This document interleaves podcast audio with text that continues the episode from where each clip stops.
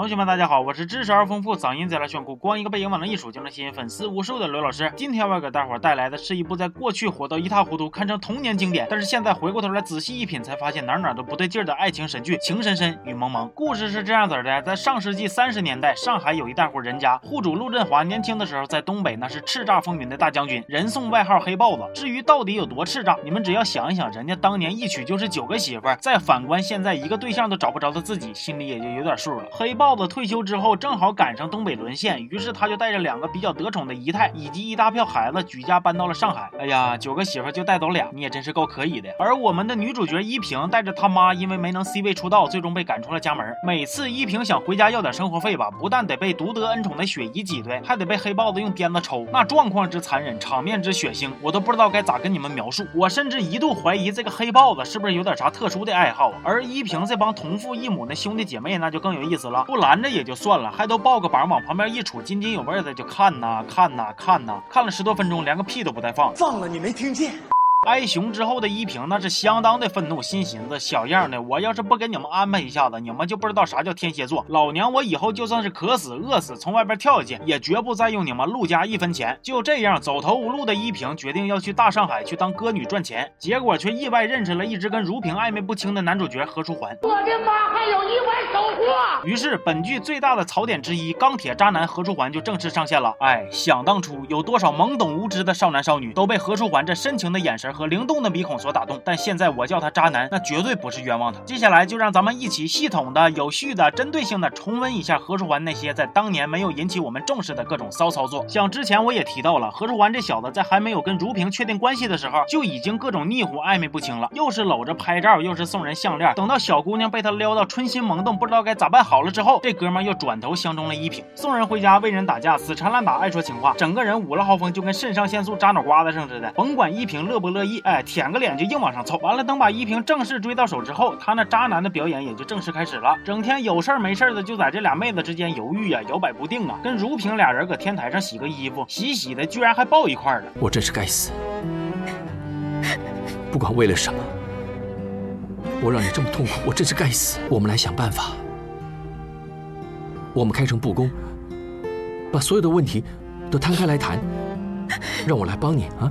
哎呦我去了，大哥，你这得亏只是洗个衣服，你这要是做个饭，不得当场生个孩子呀？瞅你这欠搜的死样，还让你帮他洗，你帮他洗个衣服都能给他洗哭了，你还要帮他干啥呀？还有没有点分寸尺度了？被依萍当场撞破之后，何书桓还瞪俩眼珠子搁那吵吵呢。亲爱的，你可以跟我生气，但是你得先让我解释。结果你们猜他咋解释的？若萍一时忘情，在我面前掉了眼泪。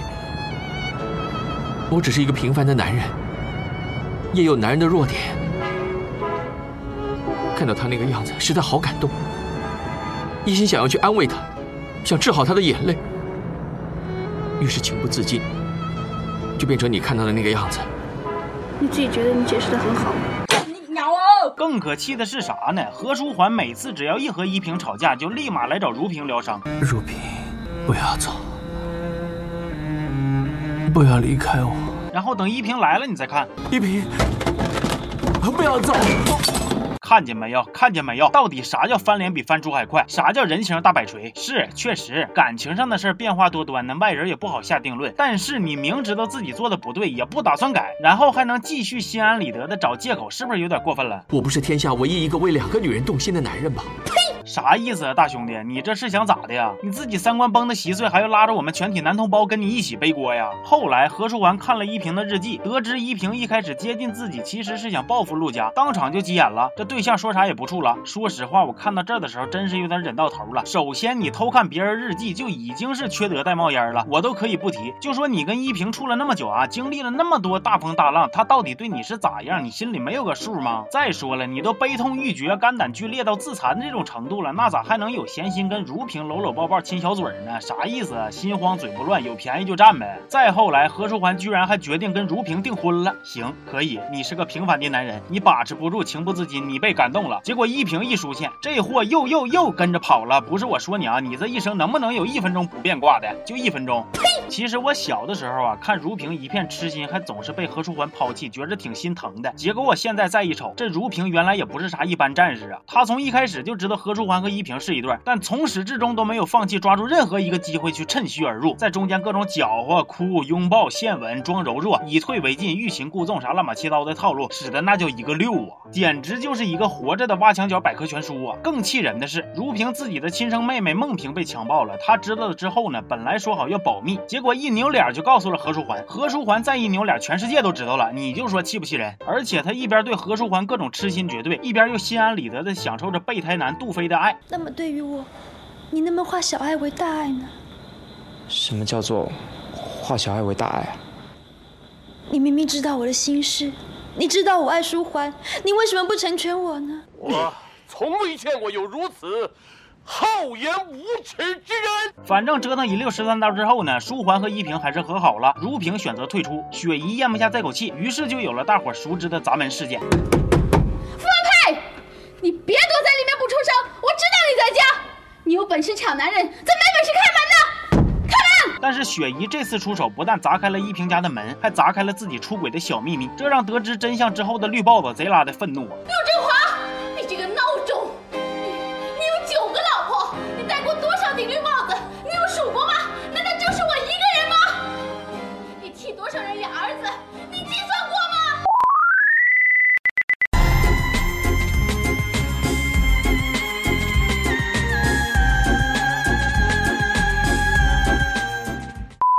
来如萍心软，私底下把雪姨放走，结果却意外连累到整个陆家都被洗劫一空。愧疚又绝望的如萍呢，选择离家出走。恰逢国家的战争也开始正式爆发，绿豹子在跟日军搏斗中丧了命，书桓和尔豪参了军，依萍只能凭借一己之力撑起整个陆家。面对曾经对他百般羞辱的孟萍，也能温柔以待，甚至还在孟萍做噩梦的时候安慰她。我梦到如萍，他拿着爸爸的手枪对着自己的脑袋，他要开枪，吓死我了。不是只有你梦到如萍，我也梦到过他。我告诉你，前天晚上我也梦到他了。他在梦里对我笑，对我说：“你很得意啊。另一头，杜飞当了战地记者，在战场上偶遇了意外成为战地护士的如萍，最终备胎转正，喜结连理。八年之后，抗战结束，尔豪和书桓最终平安归来，大家欢聚一堂，全剧也就到此结束。总的来说呀，《情深深雨蒙蒙》算是一部非常典型的琼瑶剧，里边的好多情节现在看来呢都不咋正常，但是偶尔回味一下，还是会觉得非常经典，非常有意思。毕竟时长有限，咱们今天的经典重温呢就先温到这儿。遇到渣男很难受，还好有公众号刘老师二五零陪你一起走到最后。硬币、收藏、弹幕、推荐啥的，咔咔都走一波。转发、评论、点赞，走一波。希望在我没更新的日子里，你们都能像依萍想书桓一样的想我。这期就说到这儿了，我是刘老师，咱们下期见啊！想他，想他，想他。